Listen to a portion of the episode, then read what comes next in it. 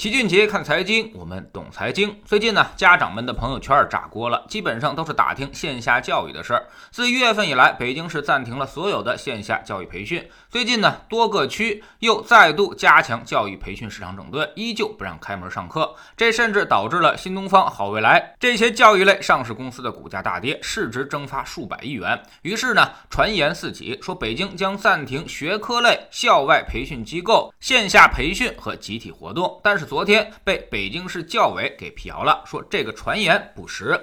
不过虽然辟谣，但是线下教育机构们依然是无法正常营业的，大部分都是以防疫为名，大门紧锁。据说一些教育机构已经没办法，现在转到线上去上课了。现在仍然不知道啥时候才能够恢复营业。这个事儿，老齐分析，虽然教委辟谣说没有暂停线下培训机构，但肯定和某项专项治理有关，否则这么多教育机构不可能同时这么说。而且已经在几个区内集中发出了通知，比如朝阳区就明确说到了，按照市委市政政府的统一要求，朝阳区将继续暂停中小学学科类、外语语言类和中高考相关学科类培训机构的线下培训和集体活动，复课时间。另行通知。另外，市教委在辟谣中也明确说到了，一段时间以来，有些培训机构存在疫情防控风险不到位、虚假广告、退费难、超纲超前学习、教学质量不高等问题，引发了社会的广泛关注。家长和学生对此意见较大。针对这些群众反映强烈的突出问题。在有序恢复中，将进一步的规范管理，对打着教育旗号侵害群众利益的行为紧盯不放，坚决改到位、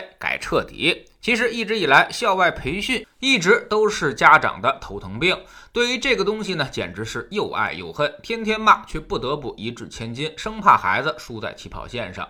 而也总有人呼吁要禁止校外培训，给学生们减负。学生们实在是太累了。老齐也是从学生时代过来的人，是深有体会。对于减负这个事儿，我觉得尽可能的咱还是别喊了，因为是越减负负担越重。举个例子，当年我上中学的时候，老师呢突发奇想不留作业了，但是让同学们自己给自己留作业。你觉得该复习点什么，你就怎么写，然后交上来。这一下可就分化了。我们一开始以为是减负，后来发现。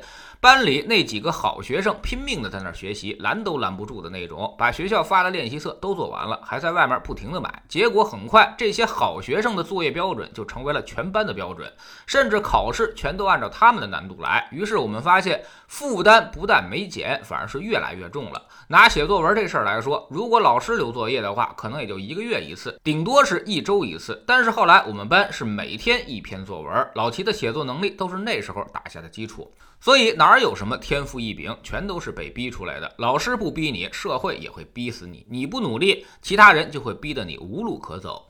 老齐上学那个年代，其实没有太多的校外辅导班，但那会儿其实就一直在提给学生减负，现在已经提了二十多年了，孩子们的负担已经是越来越重了，都因为一个很傻很天真的建议，让孩子们是早早放学，给他们更多的玩乐时间。你以为这样大家就轻松了，但结果发现却给了社会辅导班更多的空间，最后反而是苦了家长，不但钱财受损，精力上也严重跟不上，这几年更是怨声载道。这几年都在说内卷化，说白了呢，就是陷入激烈的内部竞争。很多标准并不是官方来制定的，而是那个最努力的人制定的。就上，就像上面提到的那些所谓的好学生，他们拼命的在那儿学习，所以带来了学习上的内卷化。老师没有要求，但是考试拿他们当水准做排名，所以最后大家就都得按照他们的方式来学习。社会工作也一样，你说你反对九九六。但是他就有人愿意这么干，说我可以加班，那么老板肯定是爱用这样的人的呀，所以慢慢的他也就成了标准。没有人要求你必须接受九九六，但是这样你就找不到工作，所以这东西不是行政命令能够解决的。现在即便把线下培训全部都给砍掉，一律不让办，你以为家长和学生们就能轻松了吗？照样回去得上网课，你还得找人看着你的孩子，其实更累。没有课堂上的老师监督，网课效果就很难保证。有钱的家庭肯定还得找个家教，跟着孩子一起上网课，所以费用肯定花的是更多的。这么干的人越来越多，那么这种家教加网课的模式就会变成标准，这可比上培训班贵多了。所以别瞎折腾了，学生减负的方向可能根本性它错误了。你把学校上课的时间延长，让他们没有时间出去上培训班、上网课，甚至没时间自己学习，学生的负担反而能减轻不少。人和人的差距是巨大的，家庭和家庭的差距也是巨大的。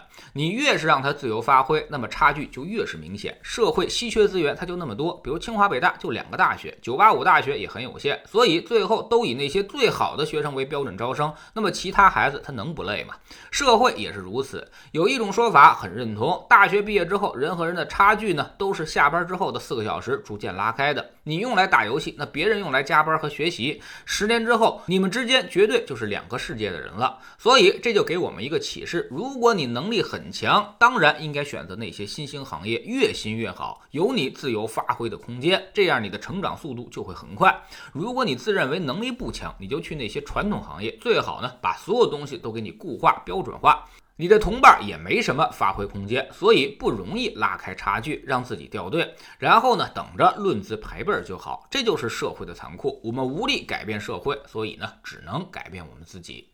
知识星球找齐俊杰的粉丝群，我们每个交易日都有投资的课程，投资市场更是弱肉强食，七赔两平一赚，只有百分之十的人有资格去收割别人。那么你凭什么认为自己就是这百分之十呢？你的知识储备量够吗？如果你不知道谁比你更笨，那么可能最后在资本市场里面替别人买单的就是你自己。投资这个事儿。它一定是知识多的收割知识少的。我们总说投资没风险，没文化才有风险。学点投资的真本事，从下载知识星球找齐俊杰的粉丝群开始。新进来的朋友可以先看《星球置顶三》，我们之前讲过的重要内容和几个风险很低但收益很高的资产配置方案都在这里面。在知识星球老七的读书圈里，我们继续讲投资的怪圈。昨天说到了大样本和小样本的区别，很多人都根据小样本去做出投资指导，认为过去怎么样，未来它就一定会怎么样，这其实是非常有害的。很多时候呢，有很多的偶然性发生，你会把偶然当成必然，最后损失惨重。我们有没有发现杠精是怎么抬杠的？他一定会举一个小样本的个例，比如吸烟有害健康，他一定说隔壁老王抽到一百岁了还身体倍儿棒。那么这种心态又该怎么破呢？下载知识星球，找老齐的读书圈，每天十分钟语音，一年为您带来五十本财经类书籍的精读和精讲。您现在加入之前讲过的一百九十多本书，全都可以在星球读书圈的置顶二找到快速链接，方便您收听收看。读书圈学习读万卷书，粉丝群实践行万里路，各自独立运营，也单独付费，千万不要走错了。苹果用户请到老齐的读书圈同名公众号里面扫描二维码加入，三天之内不满意都可以在星球 APP 的右上角自己全额退款，欢迎您过来体验一下。